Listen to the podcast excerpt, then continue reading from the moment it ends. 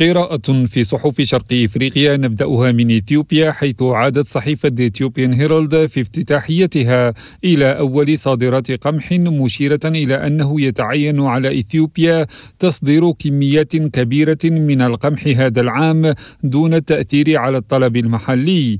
وأفاد كاتب المقال بأن هذا يعني أن الدولة قادرة على تغطية الطلب المحلي لتصبح إحدى دول العالم التي توفر المحصول الأساسي الأساسي للدول التي تحتاجه مذكرا بأن الحكومة اتخذت إجراءات صارمة لزيادة إنتاج القمح وإنتاجيته خلال العامين الماضيين.